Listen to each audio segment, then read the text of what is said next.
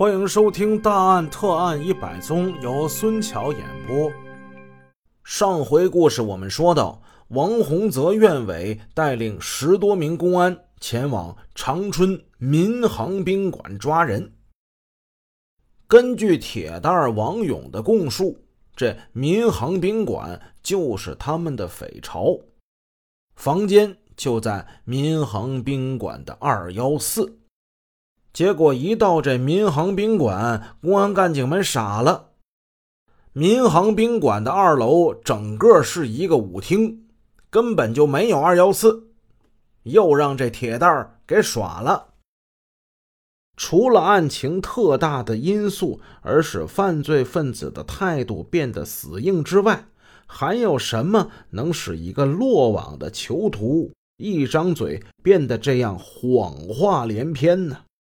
身在长春的王洪泽意识到此案深不可测，此时他已经气的是脸色铁青。他抄起了手机，向留在分局的刘小红下达了命令：“小刘啊，限你半个小时之内，把那个小子的真实口供给我拿下来。”战友受挫。刘小红十分恼火，他是强压怒气，用手揉了揉几天来日以继夜连续工作而疼痛肿胀的太阳穴。刘小红根据已经掌握的情况，对王勇进行教育，从他的违法犯罪讲到瘫痪在床的母亲和精神失常的姐姐。从他家庭的不幸讲到暴力犯罪团伙给他人和社会造成的巨大灾难，启发他认罪伏法，老老实实的交代问题。最终，王勇流下了悔恨的泪水。他说出了几次三番不讲真话的原因，这原因就是他惧怕李忠辉。等犯罪团伙成员对自己和自己的家庭进行疯狂的报复。他交代，打1993年以来，仅他参加过的杀人劫车案就有十一起，其中用手枪杀死汽车司机九人，伤一人，用刀扎伤一人。刘小红目光炯炯的。看着铁蛋儿，问出了一个要害问题：毕广军到底在哪儿？我是跟毕广军一起来的，这是真事儿。他给涂建国打完电话以后，就去北站了。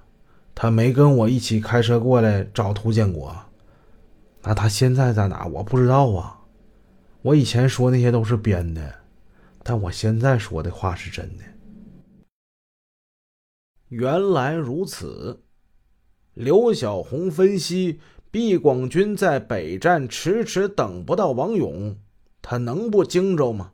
显然，此刻的毕广军他已经是逃之夭夭了。铁蛋王勇的心理防线被攻破。之后，他又陆续的供述了暴力犯罪团伙各个成员的情况，讲了几个长春窝点的地址。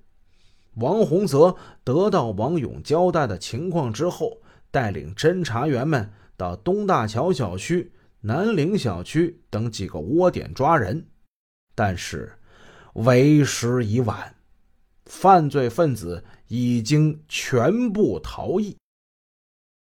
这个丧气劲儿就甭提了，白忙了一趟。两天之后，王洪泽留下院委等七个人和长春警方继续是配合行动，继续抓捕逃犯。其余的人返回沈阳。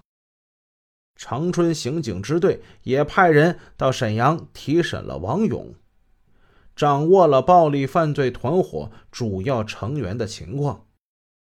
沈阳、长春两地的公安机关联合行动，协同作战，架起了抓捕这伙血债累累的犯罪分子的天罗地网。由于王勇被捕初期的死硬态度，导致毕广军这条大鱼已经漏网，其他的犯罪分子也是闻风而逃，这使三大队的侦查员们深感遗憾。但是王洪泽和他的战友们并没有丧失信心。毕广军在沈阳的秘密据点那个某某制药厂。现在目前还没有出动。毕广军制药厂涂建国这条秘密的通讯线路依然是畅通的，他们肯定还会有下文。究竟王勇交代的令人闻之色变的犯罪是否是属实呢？王洪泽觉得必须得核实一遍，掌握情况。九月一号，他带领刘小红等人押着王勇，再次的前往了长春。由于此次的案情重大，长春、沈阳等地的媒体、电视台的记者、报社的记者也都是闻风而来，一辆辆的车就开到了长春的南大门外，那个我们熟悉的死亡地带。王勇说：“到了。”车队在路边停下。身戴手铐脚镣的王勇下了车，睁着两只疲倦、沮丧的眼睛，在路边巡视着。路基两侧杂草丛生，人迹罕至。对于王勇来说，这里。是他熟悉的地方。仅仅是五天之前，他还在这里挖坑掩埋了最后一个被害司机的尸体。如果不是沈阳的公安干警有力的铁拳攥住了他那双罪恶的手，他今天也许还在这里继续的干着他那些令人发指的罪行。王勇。用手托着铁链，艰难的走到路旁一处新土边。这里有一个。他走到附近小树林里，指着一处雨后稍稍下沉的泥土印记说：“这里也有一个，那边还有一个。”跟在王勇身边的王洪泽感到，这个二十五岁年轻人的记忆力很好。在后期审讯他的时候，他把每次参与杀人劫车的经过都讲的是很清楚。现在他在指认埋尸地点的时候毫不犹豫。如果他能把这良好的记忆力跟聪慧的天赋运用到这个社会上，哪怕任何一种正当的工作，他都会得到人们的赞赏。可是完全相反，他把自己的聪明和机灵都献给了一个杀人如麻的犯罪暴力团伙，如同一个美女偏偏有着一副蛇蝎的心肠，让人是深恶痛绝。因为尸体实在太多了，警方找来了两个当地的农村青年，让他们帮忙挖这尸体。帮忙肯定不是白帮的。